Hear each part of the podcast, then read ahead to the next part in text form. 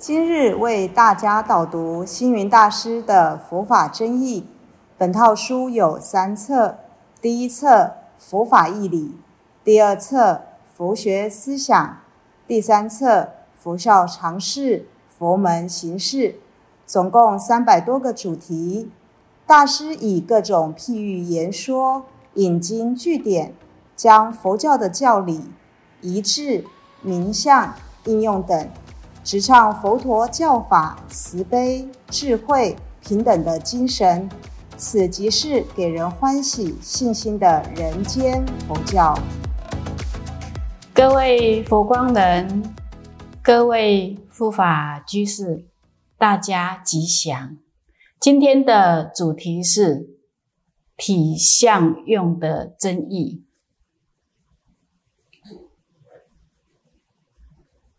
常有人问：佛有三身，法身、报身、应身，是什么意义？也有人问：佛教常说体相用，这又有什么意义？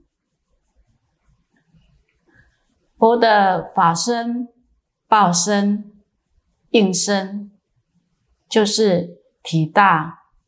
相大用大，三身虽有差别，虽有层次上的不同，但是合而为一，一个佛陀，一种信仰，一层真理，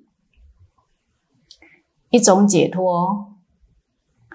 在佛教里，用三来表示的名相。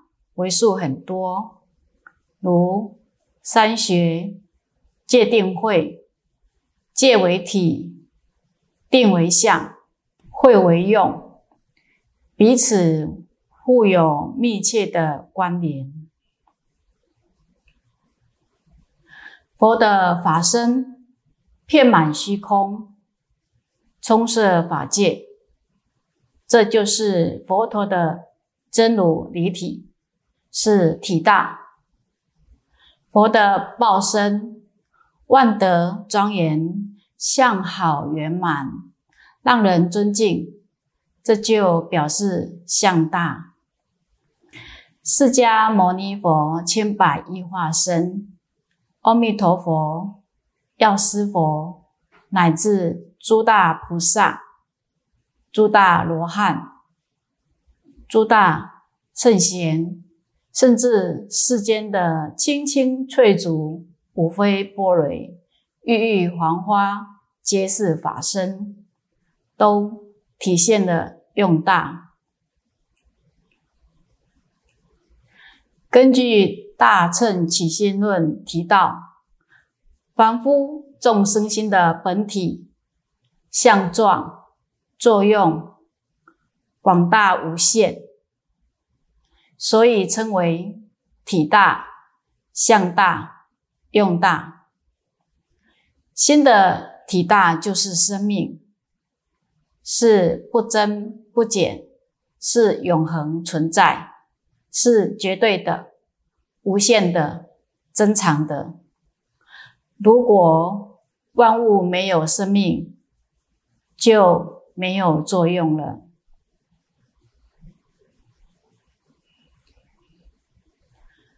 人的生命无法单独存在，必须要靠很多的因缘成就，所以宇宙世间是同体共生的。在《百叶经》里有一则蛇头蛇尾的故事，所以巴讨厌蛇头总是走在前面，自己却在后面。于是他就向蛇头抗议：“你老是走在前面，我都走在后面。如果不是靠我这个尾巴，你又怎能弯曲向前？”说完，就把尾巴绕在树上。经过几天，蛇头都没有东西吃。只好宣布投降。我不要在前面，我愿意追随你。老大给你做，我来做老二。这下蛇尾就走在前面了，但是蛇尾没有眼睛，扑通就掉到坑里面，爬不上来了。生命是同等的，没有高低之分，是相互扶持的，不必因为自己居高位，就自觉伟大了不起。若能同体共生，生命更有价值。心的向大就是生死，是生命的阶段性转换，是有生命去来的无常变化，是相对的、有限的、非常的。有一个母亲。儿子死了，整天忧愁苦恼，于是妇人就去请求佛陀。他说：“佛陀，你神通广大，法力无边，能不能让我的儿子活过来？”佛陀就对妇人说：“你要救你的儿子，有一个办法，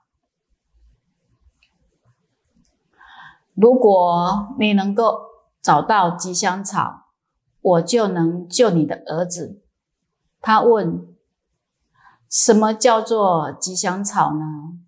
佛陀说：“你到每户人家去问，有没有死过人。如果没有死过人，他家里面所长的草就叫做吉祥草。”于是这个妇人就到处去问。你家里有死过人吗？可是哪个人家没有死过人呢？最后虽然没有找到吉祥草，但是他突然领悟到，原来家家都有人死啊！因为了知生生死死是很平常、很自然的事，他就不再悲伤了。生死如同日出日落，早晨太阳从东边出来，到了傍晚从西边落下，明天一早它又会再度重新升起。所以生死是圆形的，生了就会死，死了又会再生，生命是不死的。心的用大就是生活。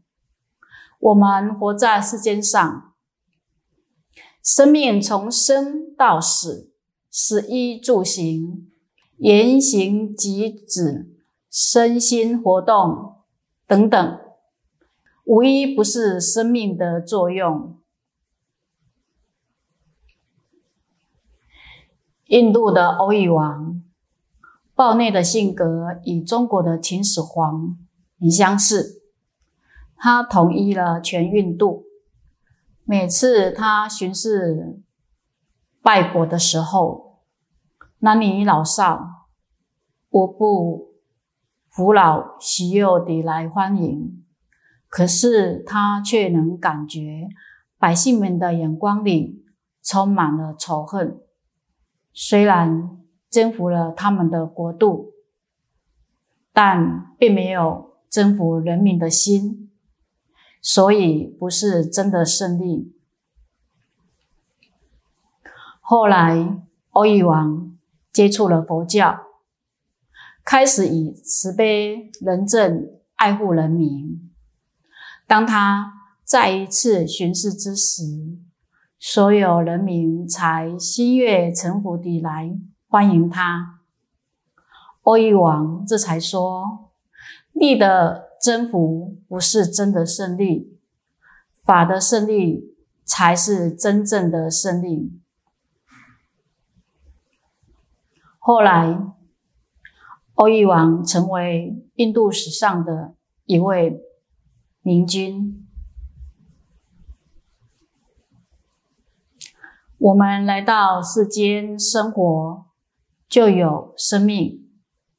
虽然生命有生死的无常变化，但我们可以利用有生之年，好好发挥生命的本体，把他的精神、意义、能量随机、随缘、随意的。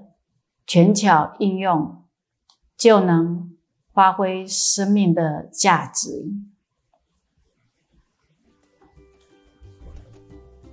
感谢大家的聆听，如有疑问，请于影片下方留言。